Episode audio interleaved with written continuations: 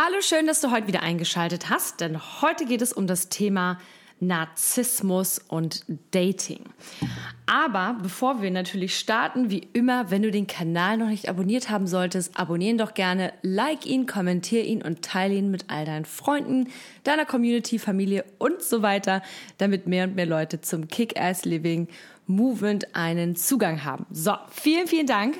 Und wir hatten ja gerade Valentinstag, 14.2. und vielleicht bist du so wie ich und bist jetzt nicht so der Valentinstags-Fan, weil du meinst, okay, jeden Tag für mich ist Valentinstag oder du bist vielleicht gerade Single oder du kommst aus schlechter, einer schlechten Beziehung oder hast dich einfach so gerade getrennt oder wie auch immer.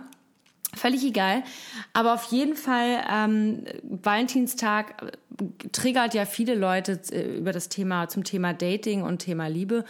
Und ich habe gerade in meinem Umfeld äh, so einige Personen, die es mit Narzissten zu tun haben. Und deswegen habe ich gedacht, okay, das ist vielleicht mal ein Thema, was auch die Kick-Ass Living Community interessieren könnte, warum Narzissmus derzeit so groß verbreitet ist oder weil wir da einfach jetzt mehr drauf schauen und wie du dich halt selber davor bewahren kannst, ähm, einen Narzissten in dein Leben zu ziehen und vor allem ihn zu daten. Und falls du in so einer Beziehung stecken solltest, wie du ihn wieder loswerden kannst. Also erst einmal, was ist denn eigentlich Narzissmus? Also Narzissmus ist eine Persönlichkeitsstörung und eigentlich haben alle Menschen eine leicht narzisstische Ader in sich. Das ist normal, denn wenn wir uns einfach kleine Kinder angucken zum Beispiel, ähm, die, denen ist das völlig egal, Babys, ob die um zwei Uhr morgens irgendwie nach der Muttermilch schreien, obwohl die Mama vielleicht noch gar nicht geschlafen hat. Oder gerade wenn wir so Kinder sehen im, im Jahr, im Alter von zwei bis drei Jahren, die sich dann auch irgendwie ihr Ding rausnehmen. Das ist total, das ist total normal. Es gibt halt gesunde Selbstliebe und ges einen gesunden kleinen Anteil von, ja, von diesem, von diesem Narzissmus. Und dann gibt es eben halt den Anteil, der ungesund ist. Und deswegen nennt man einem den Narzissmus auch eine Spektrumskrankheit oder äh, Spektrumspersönlichkeitsstörung. Ähm, das heißt, jeder Mensch hat gewisse narzisstische Anteile, doch die meisten von uns liegen in diesem Normalwert. Das heißt, jeder hat vielleicht mal einen Moment, wo er sich unsicher fühlt und sich so ein bisschen besser darstellen möchte, als er wirklich ist und so weiter. Und vielleicht manipuliert der eine oder andere auch mal hier und da sein Umfeld, aber das macht er dann meistens in ganz wenig und kleinen Dosen und eben nicht so wie jemand, der sehr, sehr weit fortgeschritten ist in diesem Narzissmus-Spektrum. Wir haben ein sehr gutes Beispiel in der ähm, internationalen Politik für einen klassischen Narzissten. Das ist der natürlich der Trump aus Amerika. Er wird Leute mögen ihn nicht. Und wenn man überlegt, ähm, woher er kommt, woher er stammt und warum er sich so toll fühlt und mit wie viel Kritik er zu tun hat. Und trotzdem ist er völlig äh, mit sich im Rein und ist der Meinung, dass er wirklich ähm, ja das Beste tut und das Beste ist und dass einfach die anderen Leute alle ja äh, alle, alle anderen Leuten einfach Schuld haben und alle anderen Leute einfach kein Recht haben. Und ich meine, das ist halt ein sehr, sehr extremer Fall. Aber schauen wir einfach mal auf die Punkte, die so einen typischen Narzissten ausmachen. Also zum einen ist das so eine Selbstwichtigkeit. So Narzissten sind sind, fühlen sich unglaublich wichtig und sie haben einen unglaublich, äh, einen unglaublichen ähm, einen Wunsch und sie brauchen, sie brauchen das unbedingt, dass sie halt ähm, von anderen Menschen bewundert und geliebt werden. Und sie haben ganz wenig Empathie, was andere Menschen angeht. Und viele dieser Narzissten sind in sehr anstrengenden Beziehungen. Das heißt, solche Menschen sind meistens in Beziehungen, die permanent hoch und runter gehen. Jetzt muss ich gleich mal niesen. Äh, nee, ist doch nicht. Ähm, sorry. Aber auf jeden Fall ist es bei Narzissten so, dass die meist, ähm, ja, vielleicht warst du selber schon so einer tumulten Beziehung, die immer von Drama irgendwie ähm, ja beschäftigt war. Und zwar ist das wirklich so mit Menschen, die die Narzissten, die die kreieren einfach dieses Drama, die brauchen diesen Stress und da ist permanent dieses hin und her und das macht das Ganze auch so attraktiv irgendwo. Es ist, klingt total bescheuert, aber es ist so, es ist so, als wenn du eine Wunde hast, die so langsam zuwächst und da kommt so ein Schorf drauf und der fängt an zu jucken und du hast total Lust, das aufzukratzen. Und dann kratzt es wieder auf und dann tut's wieder weh und blutet das. Und so ist es eigentlich mit einer Beziehung mit einem Narzissten. Es ist halt ein permanentes Hoch und Runter. Das heißt, so je tiefer du landest, umso, umso höher sind die Hochs. Also wenn wir jetzt über Make-up, Sex sprechen, also dieses Wiedergutmachen, Sex, ähm, dann sind diese Momente natürlich dann immer unglaublich äh, intensiv und spannend und das Ganze macht das Ganze so süchtig und man denkt dann, wow, ich erfahre eine unglaubliche Liebe deswegen. Aber das könnte nicht ferner von der Wahrheit entfernt sein. Denn die Liebe zu einem Narzissten ist alles andere als wahr und sie ist vor allem extrem toxisch und extrem ähm, zerstörend für dein eigenes Selbstwertgefühl und für dich im Großen und Ganzen. Also schauen wir einmal auf die Punkte, die so einen typischen Narzissten ausmachen. Also sie sind unglaublich charmant. Ein Narzisst, den du triffst, der ist unglaublich charmant. Die sind, ähm, die geben dir so das Gefühl, als wärst du total wichtig und ähm, und äh, sagen dir ganz schnell, dass sie dich lieben und wie toll du bist. Und es ist wirklich so, man hat das Gefühl, das ist so alles von von 0 auf 180 und das ist auch so.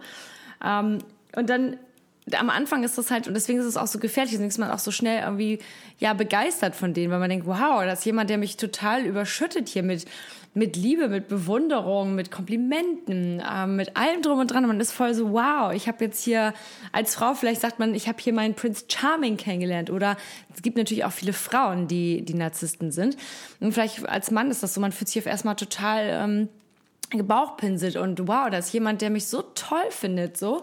Aber das ist halt einfach nur der erste Trick von dem Narzissten, nämlich ist es erstmal so dieses, dieses Ködern, dieses Hereinfahren.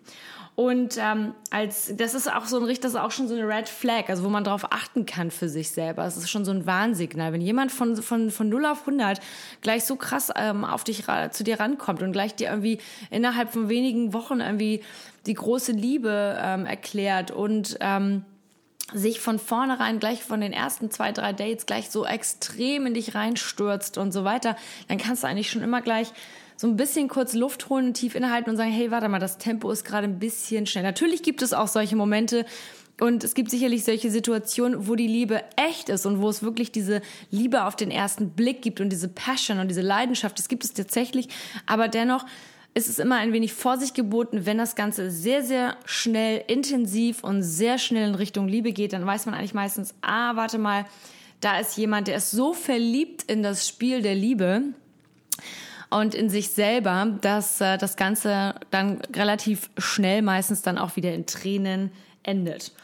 Ähm, nächster Punkt ist, viele Narzissten, da kann man sich, wie gesagt, den Trump sehr super angucken, als, die sind immer so Leute, die immer im Mittelpunkt stehen müssen. Sie erzählen immer, wie toll sie sind und wie amazing und, und klasse und was sie alles Tolles gemacht haben. Und sie sehen sich als, ähm, als, ja, sie sehen sich als superior. Also sie sehen sich halt als jemand, der über den Dingen steht immer. Und das, das, das kann man auch ganz gut. Man kann immer alles über Menschen herausfinden, wenn man ihnen lange zuhört.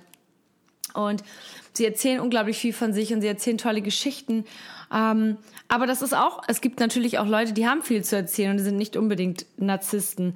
Aber in dem Moment, wo du mit jemandem in einem Dating-Kontext stehst, in einer Beziehung, der Mensch redet in erster Linie über sich, seine Projekte und so weiter und ist null an deinen Sachen interessiert, ist das eigentlich auch schon immer ein sehr großes Warnzeichen, dass, hey, die sind ja gar nicht irgendwie an dir interessiert hundertprozentig, sondern es geht eher darum, sich selbst zu präsentieren und profilieren. Sie haben keine, keinerlei Empathie.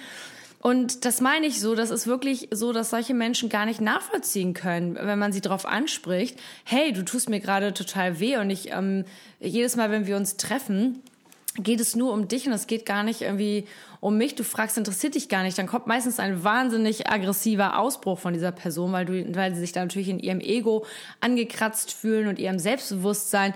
Und sie können es gar nicht nachvollziehen. Sie, denen ist es auch scheißegal. Sie, sie haben gar kein Gefühl dafür. Also auch so ein Klassiker ist, ist diese, dieses Ignorieren oder diese Stille. Dann einfach jemanden mal wochenlang zu ignorieren. Ähm, da machen die sich überhaupt keinen Kopf darüber, wie du in dem Moment darunter leidest, sondern für sie ist das einfach so, du hast mir was Schlechtes getan und deswegen ähm, schließe ich dich jetzt einfach komplett aus und mir ist das völlig egal, weil diese Person in dem Moment überhaupt nicht darüber nachdenkt, was sie einen Schaden für dich in dem Moment anrichtet und wie es sich für dich anfällt. Da gibt es auch das nächste, ähm, der nächste Punkt ist passive Aggressivität. Ich liebe dieses Wort, passive aggressive. Ähm, denn passive Aggressivität ist einfach nur das, anstatt dass dir jemand permanent aggressiv entgegentritt und irgendwann dich verbal anmacht oder dich äh, körperlich irgendwie anmacht, wie auch immer, dass diese Person einfach passiv-aggressiv mit dir ist. Also in dem Fall dich ignoriert, deine ähm, Anrufe, deine Nachrichten einfach ignoriert, ähm, dir nicht zuhört, wenn du mehr mal jetzt nach Sachen fragst, das einfach irgendwie abtut und überhaupt nicht zuhört, das Ganze irgendwie wegschiebt. Das ist passive Aggressivität, wenn sich zum Beispiel Menschen auch mal zwei, drei Wochen nicht melden, du fragst sie, du schreibst ihnen lange E-Mails, du erklärst dich, du ähm, sagst, wie du dich fühlst und diese Person überhaupt nicht darauf eingeht und am besten Fall noch irgendwie dir schreibt, also ich weiß gar nicht, was mit dir los ist, ähm, dass du mir hier sowas schreibst. Denn es geht ja, mir ging es in diesen Momenten so und so und so und so und diese Person geht dann gar nicht auf dich und deine Gefühle und das, was du zu sagen hast, ein, sondern ist gleich in Abwehrhaltung und geht null auf dich ein. Und diese passive Aggressivität wird eben meistens mit Schweigen, Ignorieren und ich finde, es gibt nichts Schlimmeres, als jemanden zu ignorieren, also jemanden einfach ähm, auszuschalten, auf stumm zu schalten, gerade wenn du in einer Beziehung stehst. Aber das Ganze kann natürlich sich auch in Freundschaften abspielen, das Ganze kann auch in einer Familie sein.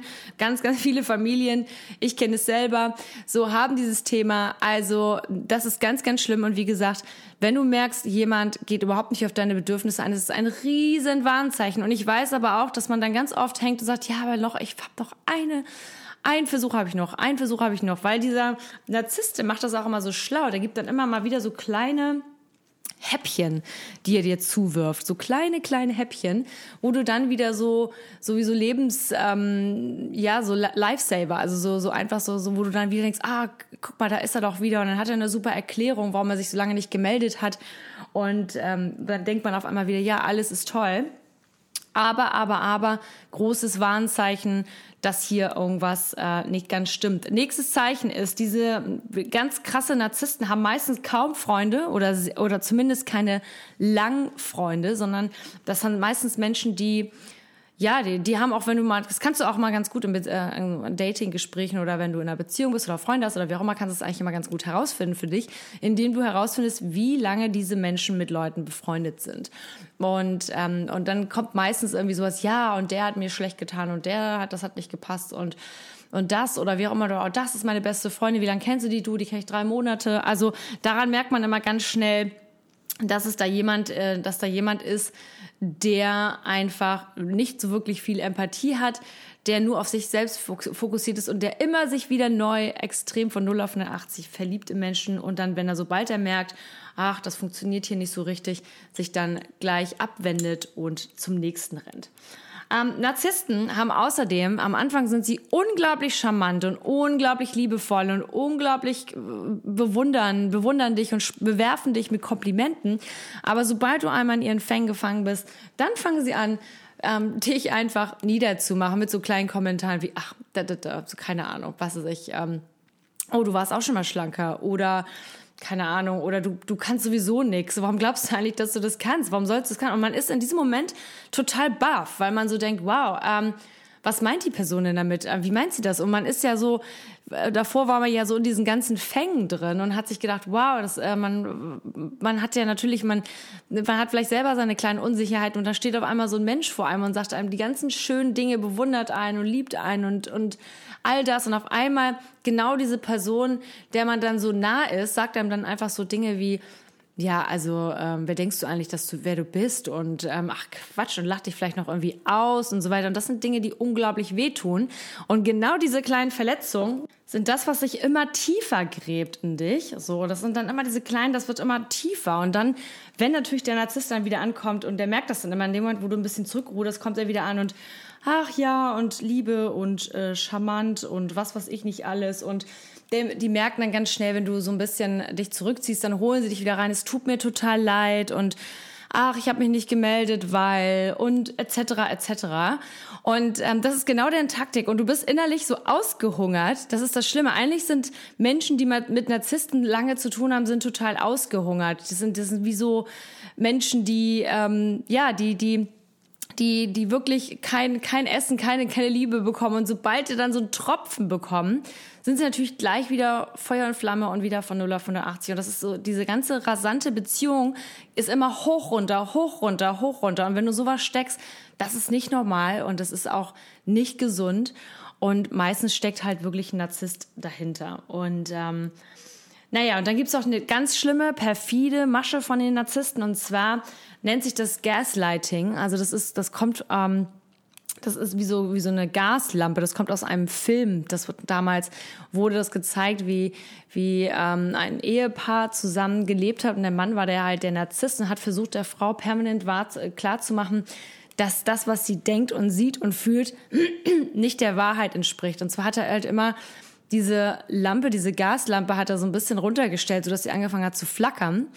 Und äh, die Frau hat immer gesagt, ja, was ist denn mit der Gaslampe los? Und er stand immer so, wieso, was meinst du denn? Die ist doch perfekt, da ist doch gar nichts los. Ich weiß gar nicht, du hast doch völlig die falsche Wahrnehmung. Und das ist eine ganz perfide Taktik, denn das macht ein Narzisst mit dir, gibt dir permanent, er, lässt dich immer wieder an deiner eigenen Wahrnehmung zweifeln. Also irgendwann hast du dann das Gefühl, dass du nicht mehr so richtig weißt, wer du bist. Ähm, du bist auf einmal nicht mehr so selbstbewusst, du hast, bist ängstlicher, Du fragst dich, warum du so unglaublich sensibel bist. Du hast das Gefühl, dass als wäre irgendwo alles falsch.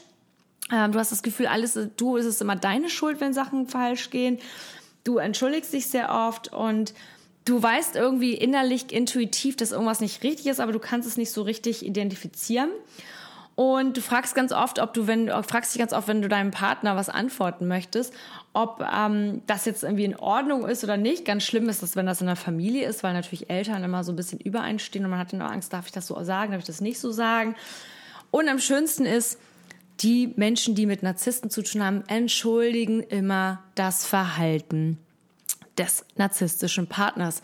Da kann jemand noch so scheiße zu dir gewesen sein und alle deine Freunde, deine Familie, alle sagen dir, ey, mach die Augen auf. Hier sind tausende von Warnzeichen und rote Flaggen und trotzdem fängst du an, diese Person zu entschuldigen. Ach ja, ähm, die Person konnte sich ja nicht melden, weil der ging selber nicht so gut und so weiter. Und dann sagt jemand, ja, aber ey, das ging jetzt irgendwie zwei Monate so. Das meint, denkst du, das ist normal? Ja, gut, war jetzt auch eine äh, extreme Situation. Also diese Person entschuldigen dieses Verhalten von der Person, weil sie total Angst davor haben, natürlich auch irgendwo, das sich einzugestehen, dass sie völlig falsch lagen. Und das macht das Ganze so schlimm.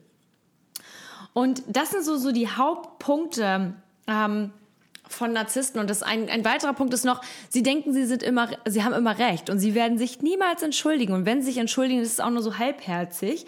Das heißt, sie hören dich nicht, sie verstehen dich nicht, sie nehmen keine Verantwortung für das, was sie gemacht haben und sie möchten niemals einen Kompromiss führen. Und das macht sie so unglaublich perfide und unglaublich ätzend. Also ganz schlimme Menschen sind das und wenn man, äh, wenn Menschen auf einer auf diese narzisstische Persönlichkeitsstörung haben und sie sind, sage ich mal, auf einem mittleren Spektrum, dann haben sie meistens noch ein wenig Empathie und ein wenig Einsicht und Einfühlungsvermögen und dann gibt es dort die Möglichkeit zu einer Besserung, zu einer Heilung, indem sie sich einfach mehr reflektieren und mehr zu sich stehen und mehr gucken, okay, was was geht da, was mache ich eigentlich mit meinen Handlungen, was verursacht das in anderen Menschen? Aber die meisten Hardcore-Narzissten sind äh, so ein bisschen jenseits von Gut und Böse.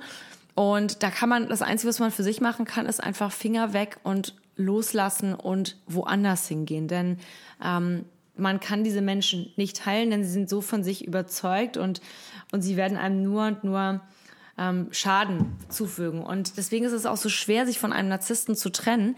Denn in dem Moment, wo du dann anfängst, stärker zu werden und zu sagen, hey, warte mal, ähm, hier läuft irgendwas ganz schief und ich möchte es nicht mehr, dann geraten sie in Panik und dann sind sie wieder in diesem Charmant-Modus und dann fangen sie wieder an, alles zu machen, um bloß mit dir zusammen zu bleiben, weil sie sind ja so abhängig dann von dir.